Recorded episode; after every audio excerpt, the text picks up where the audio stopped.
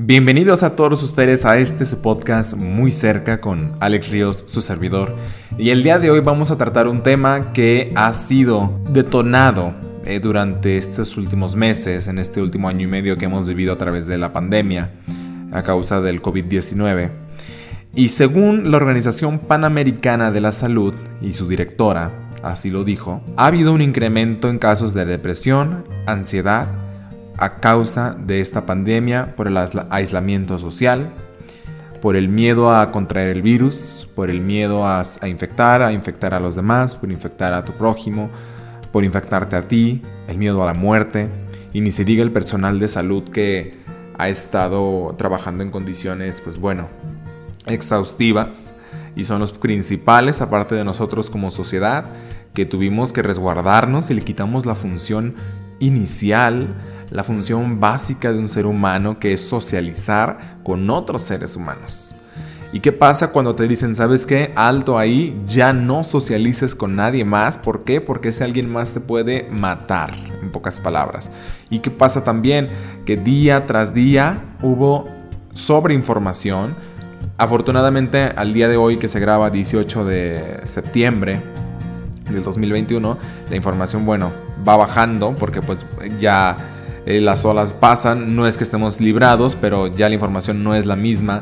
Al menos en México diariamente se da un reporte, se daba un reporte sobre los muertos y diario los muertos y que la ola, que ahí viene el pico.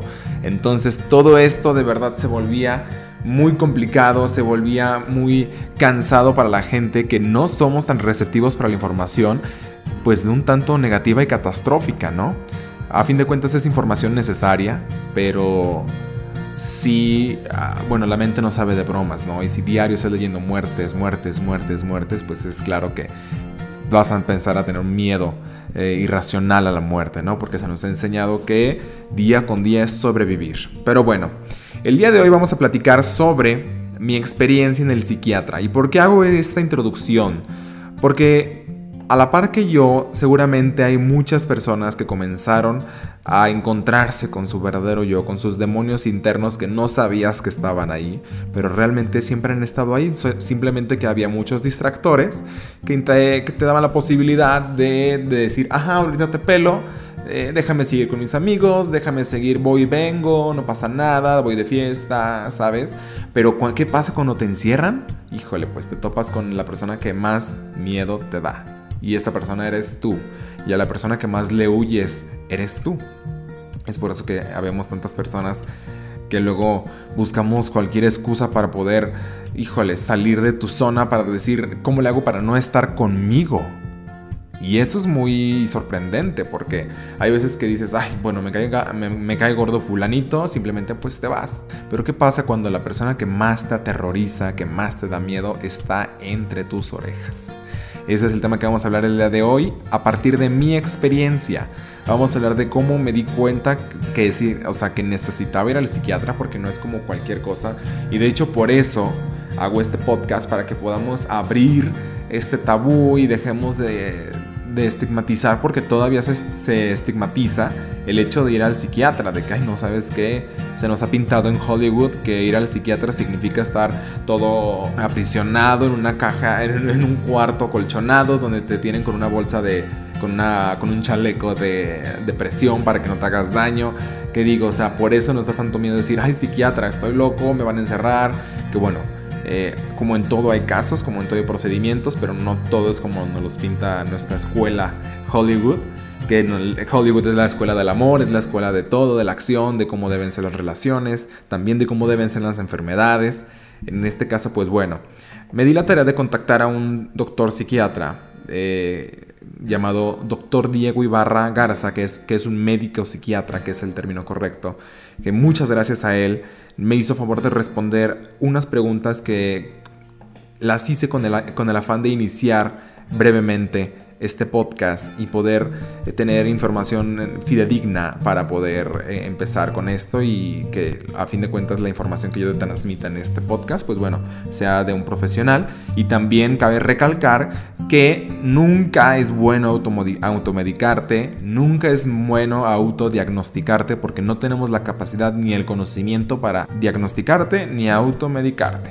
Entonces, si tú estás viendo este podcast, espero te sea de ayuda para que tú decidas asistir con un psiquiatra para decirle a alguien que conoces que vaya con un psiquiatra si tú así lo consideras, pero en este, en este podcast no se está invitando a nadie a que se automedique ni que se autodiagnostique. ¿Por qué? Porque ni yo soy el experto, ni unas preguntas eh, enviadas por el experto son lo suficiente para que sea un diagnóstico. Entonces, repito, no te autodiagnostiques y no te automediques. Empecemos. Primero que nada, hay que hacer la diferencia entre la psicología y la psiquiatría. A lo que el doctor me dijo. Según la Organización Mundial de la Salud, las personas somos seres biopsicosociales. O sea, que somos biológicos, somos psicológicos y somos sociales. Es decir, con, con, un componente biológico como es el funcionamiento de nuestro cerebro que modera nuestra percepción, conducta, pensamiento y estado de ánimo y parte de lo psicosocial es aquella que tiene que ver con nuestra personalidad y nuestra relación con el medio. La psicología es una disciplina que aborda el aspecto psicosocial y la psiquiatría es una rama de la medicina que con terapia farmacológica aborda la parte biológica. O sea, que la psicología, vamos a decirlo en términos muy sencillos, aborda todo el tema del corazón, y la psiquiatría aborda todo el tema de tu mente, de todo tu mente, de que es como si un diabético le dijeras, con que diariamente te digas, voy a segregar insulina, vas a estar bien. No. Hay veces en las cuales ya el cerebro necesita, más allá de algo conductual, de que voy a estar bien, eh, con actitud y todo, necesitas esas, eh, segregar ese tipo de neurotransmisores, que hay neurotransmisores para la felicidad, como la serotonina, del placer dopamina. Entonces, si no generas esas, eh, neurotransmisores de manera normal, va, va, se va a volver cotidiano en tu vida que te sientas triste, que te sientas deprimido, que te sientas con ansiedad, que siempre estés como en modo alerta. Entonces es por eso que la psiquiatría aborda ya la parte eh, mecánica, si lo queremos ver así, de tu cuerpo, de tu mente. ¿Por qué? Porque ya no es nada conductual y es ahí que también más adelante vamos a saber cómo es... Ah, de hecho la siguiente pregunta. ¿Cómo sabemos que es necesario? ¿Cuándo sé que es necesario acudir con un psiquiatra? Él responde, si crees que podrías necesitar acudir a un psiquiatra, entonces debes hacerlo ya porque no estás capacitado para autodiagnosticarte. Tu psiquiatra podrá tratar tu condición o descartar que tengas alguna. Si no requieres de fármacos, podrá sugerirte acudir a psicoterapia. Debemos perderle el miedo a atender nuestra salud mental y acudir al psiquiatra como cualquier otra rama de la medicina. Es lo que les comentaba, que no estamos capacitados para autodiagnosticarnos ni mucho menos automedicarnos.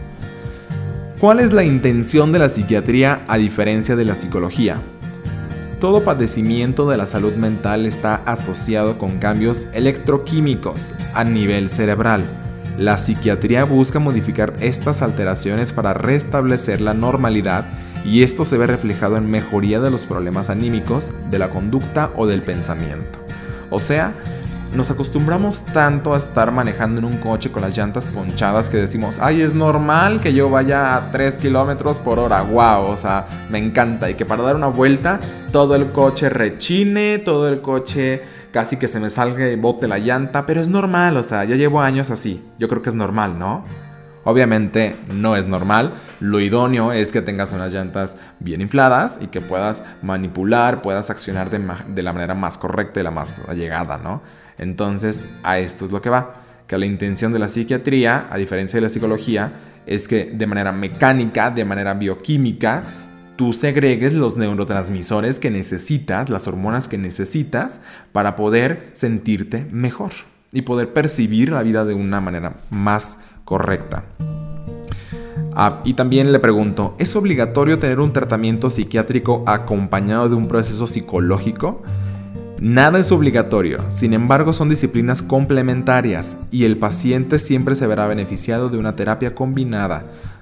Bueno, queda, creo que queda más que claro. A fin de cuentas, yo creo que ya, ya es decisión tanto como del, paciente como del psiquiatra. O primero que llegues con un psicólogo que te diga, ¿sabes qué? Te canalizo con un psiquiatra y trabajamos de la mano, que eso también es muy, muy válido. En el caso de la ansiedad, y para aquellos que han tenido ansiedad, igual y concuerdan conmigo en mi pregunta, en el caso de la ansiedad, ¿por qué el ser humano puede llegar a sentir la locura o que puede perder el control? La ansiedad consiste en sensaciones de angustia, miedo, nerviosismo, que se manifiestan de forma desproporcionada con la realidad o simplemente se manifiesta sin una causa aparente. Estos estados ansiosos pueden llegar a magnitudes como las de ataques de pánico, en las cuales la activación del neurotransmisión, de la neurotransmisión relacionada con el de huir o de un peligro se activa de forma súbita, subiendo la sensación de poder enloquecer o morir durante dicho ataque. Yo me he estado investigando y es imposible, es imposible que a ti te dé un ataque al corazón o, o que dejes de respirar a consecuencia de un ataque de pánico de un ataque de ansiedad. Pero es tanto el miedo que sientes de que algo me va a pasar, algo me va a pasar ya de aquí al hospital, de aquí a que me internen. Es muy probable que sí, el ataque de pánico llegue a ese nivel que necesitas que te internen, pero para tranquilizarte, pero no necesariamente para que te quiten de un posible ataque al corazón, de un posible paro respiratorio. Eso es imposible. Entonces, quitémonos ese chip. Es imposible que eso suceda. Entonces, hay que liberarnos de esa idea, pero porque ya sé que cuando uno tiene un ataque de pánico, lo, híjole, o sea, primero piensas que vas a andar a parar al hospital, que te vas a morir, algo muy complicado, o sea, es algo de verdad, una sensación, en, como lo platico aquí en la pregunta sobre la locura, que sí, o sea, sientes que estás loco. O sea, puedes llegar a sentir la locura que dices, güey, o sea, de aquí al psiquiátrico, que ahorita les platico cómo estuvo mi experiencia con eso. Las enfermedades mentales o trastornos mentales, que son lo mismo, se curan. Algunas pueden dejar de manifestarse después de un tratamiento de adecuada duración otros trastornos no son curables. Las personas viven con, su padecimiento, como cualquier enfermedad crónica, por ejemplo la diabetes, la hipertensión, pero la medicación puede controlar las alteraciones de esa enfermedad dándoles una excelente calidad de vida. Ahora sí que como les comentaba hay que quitarnos el tabú de que la psiquiatría es algo así que del otro mundo, o sea, a fin de cuentas puede ser como una gripa, puede ser como una diabetes, puede ser como una hipertensión, se puede controlar y con un medicamento bien, con un psiquiatra bien, con un procedimiento de una manera correcta, puedes seguir con tu vida como si nada. Ahora, a, fin de cuentas, pues bueno, como en cualquier otro tratamiento, tendrás tus em, limitantes, que en el caso de la psiquiatría es muy común, en la mayoría de los casos, que no puedes tomar alcohol, que no puedes hacer otras cosas. Pero son cosas que te vas adaptando, que dices, bueno, pongo en balanza y es más importante mi bienestar andarme poniendo pedo cada dos, tres días y sintiendo una cruda de la chingada, ¿no? Entonces vas tú poniendo ahí en balanza qué es lo que tú prefieres. ¿Cómo sé que una conducta es normal o patológica? ¿Cómo sé que mi tristeza es normal, que acabo de cortar con mi novio? Obviamente cuando acabas de cortar con el novio, con la novia, sientes que el mundo se te viene abajo y sientes que te quieres morir, o sea, sientes que, que tú no vales nada, que tu vida no vale nada.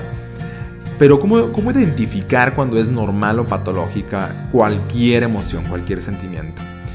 Lo patológico en la psiquiatría se define como cualquier situación que ocurra en una persona que le impida funcionar adecuadamente en una o más áreas como la intrapersonal, o sea, la contigo mismo, la social, la academia o laboral y la familiar. Una conducta que deteriora tu salud, tus relaciones, tu desempeño, se considera patológica. O sea, toda aquella conducta que dices, ya llevo 3, 4 meses que no me puedo bañar, porque sí hay personas con depresión que no les da por, o sea, no tienen ganas de bañarse, de asearse. Ya van 3, 4 meses en las que nomás no salgo de mi casa por la depresión tan bárbara, por la ansiedad que siento de que si salgo me van a matar, que si salgo me va a pasar esto. Entonces eso ya es algo patológico. ¿Por qué? Porque está interrumpiendo, está eh, viendo interferida tu vida cotidiana. Algo normal puede ser una tristeza de que, güey, acabo de cortar con mi novia, con mi novio, me acaban de dejar, me, me batearon.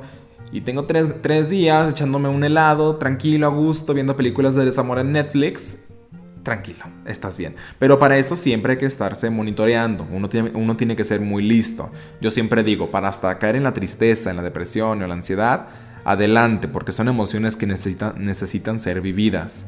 Pero siempre uno tiene que estar como alerta de sí mismo, de que, a ver, ya vas segunda semana consecutiva, ya vas cuarta semana consecutiva, esto ya no es normal, ya vas cinco meses con ansiedad, ya no es normal.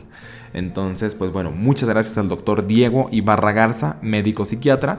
Te voy a dejar su contacto en la descripción del podcast o del video según lo estés viendo o escuchando para que puedas tú escribirle en cualquier, eh, si tienes algunas dudas sobre la psiquiatría. Pero bueno, en pocas palabras, para decirles qué onda con mi experiencia en el psiquiatra, pues realmente fue como yo he salido del closet dos veces, ¿no? La vez que le dije a mis papás que soy homosexual y la siguiente que le dije a mi mamá llorando, creo que tengo un problema psiquiátrico. O sea, creo que tengo un problema psiquiátrico y no es tarea fácil, porque uno se rehúsa y dices, no, sí puedo. Yo me cansé de ir a terapias eh, psicoconductuales, me cansé de ir a terapias y, y nomás no, y, que respira y que anota tus pensamientos y, y decía, ok, entiendo el beneficio, entiendo el porqué de las dinámicas, porque bueno, yo en su momento estudié unos, unos semestres de psicología, entiendo el porqué, entiendo el porqué y para, pero yo ya me siento que no avanzo, o sea, me siento realmente mal. Yo sufro, padezco de ansiedad, síndrome panansioso, correctamente así está mi, mi diagnóstico. Eh, y yo ya sentía demasiado, o sea, yo eran noches que no podía dormir, eran noches donde literalmente el día que conocí la, la, locura, que era como el ardor en toda la parte de la nuca, la espalda, que dije, estoy loco. O sea, estoy loco y de aquí al psiquiatra y lo que más me daba ansiedad era pensar de que iba a vivir más tiempo así. O sea, decir, ¿cómo es posible que voy a tener que vivir así el resto de mi vida? Porque sientes eso, que los minutos pasan a horas y dices, no manches. Y yo recuerdo claramente esa noche, era la madrugada, yo estaba viendo a mi techo, acostado, pensando, ya estoy loco. O sea, caí en la locura, estoy aquí y, recuerdo que le dije a mamá, mamá, ¿sabes qué? Tengo un problema psiquiátrico. O sea, asimilarlo no es cualquier cosa, porque dices, yo soy de que pro, medícate si es necesario, obviamente, ve al doctor si es necesario, pero es muy fácil decir, ay, sí, tú ve adelante, échale ganas, o sea, tú, ¡uh! Pero cuando dices, tengo que ir al doctor, al doctor psiquiatra, diría Gloria Trevi, tengo que ir al doctor psiquiatra, ahí sí está que, híjole sí fue retador para mí y mamá, muchas gracias, y mi papá también que me apoyaron mucho, porque cuando uno padece de ansiedad o de cualquier otro trastorno mental, sientes mucha pena, sientes mucha culpa por lo que estás pensando, por lo que vives, por lo que sientes, porque dices, y si me juzgan, entonces yo siempre te recomiendo que hables con alguien que sea de tu confianza, que sepas que estás libre de juicios, porque eso te va a ayudar bastante. Mi consejo es no te quedes nunca con nada y siempre háblalo con las personas que necesites hablarlo. También escríbelo, encuentra tu manera. Y en base, si tú decides ir con un médico psiquiatra, si tú decides con un psicólogo, eh, pues siempre hazle saber cómo te sientes para que también el psiquiatra o el psicólogo sepa eh, de qué manera proceder, de, de qué manera canalizarte. Pero híjole, o sea, también ir con el psiquiatra fue un shock emocional porque te sientes, al menos yo me sentía en desventaja y yo decía, güey, es que yo estoy mal. O sea, claro, o sea, yo estoy mal de mi mente, yo estoy mal de esto. Pero de hecho el otro día estaba escuchando un podcast y decía que la ansiedad es un superpoder. Porque la ansiedad te da ah, facilidad de que tu mente piense a mil por hora, que puedas resolver problemas. Y yo soy una persona muy proactiva. Entonces es un don, un don maldición, diría el, meme de, de Spider-Man pero es un don que tienes que saberlo enfocar y tienes que saberlo canalizar. Y es eso, o sea, simplemente te sientes en desventaja porque sientes como si las otras personas están bien, de que tú las ves felices, tú las ves contentas. Y yo decía, güey, o sea, neta, a mí nada más me va a tocar verlas a ellos felices y a mí no. O sí, claro, o sea, yo estoy mal, ellos están bien porque pues yo estoy en tratamiento psiquiátrico, yo estoy loco, yo estoy, ¿sabes? Y por lo general siempre uno tiende a ser muy duro consigo mismo, pero tampoco es como que podamos culpar a la gente que tiene diabetes, que tiene hipertensión, de que, ay, no, es que no, mm, tú tienes diabetes, tú tienes hipertensión, o sea, por supuesto que no. Es por eso la razón que hago este, este podcast, porque hay que quitarle el tabú entre todos nosotros de decir, güey, voy al psiquiatra y está bien, voy al psiquiatra por un año, voy al psiquiatra por dos años o de por tiempo indefinido o por toda mi vida y está bien, no estás mal, no estás eh, eh, disfuncional de tus capacidades mentales porque no. O sea, la ansiedad, concluyo la idea de lo del podcast, escuchaba, la ansiedad es un superpoder porque te da la capacidad de resolver problemas rapidísimo y estar en todo y resolver y hacer, pero hay que saber enfocar esa energía para tu bien y que tu mente no la use en tu contra. Entonces, pues bueno, como siempre, la recomendación es ve con un doctor, ve con un, psicólogo, psiquiatra, con algún especialista de la salud, pero nunca por favor te automediques. Y bueno, hay muchas personas que dicen yo estoy a, favor del, del, CBD, de otras alternativas. Bueno, ahora sí que eso ya es de, como dicen en las etiquetas de los productos naturistas, esto es responsabilidad de quien lo recomienda y de quien lo toma. Ahora sí que si yo soy de la idea que si la medicina está ahí, es porque ya fue autorizada, ya fue probada y por algo te la están recomendando y no por algo otras sustancias todavía no son del todo recetadas, ¿no? Pero bueno, en gusto se rompen géneros y cada quien le funcionan cosas diferentes. Te agradezco por estar viendo este video, por estarme escuchando. No olvides dejarme tus comentarios y hacerle llegar este podcast a personas que sabes que les ayudará. Y recuerda que ir al psiquiatra no significa estar loco. Ir al psiquiatra significa alguien que es valiente valiente de su salud mental, valiente de lo que le está pasando y mis respetos, mis respetos hoy más que nunca que lo vivo a todas aquellas personas que día con día luchan con su mente. Yo soy Alex Ríos y cada vez estoy muy cerca de ti.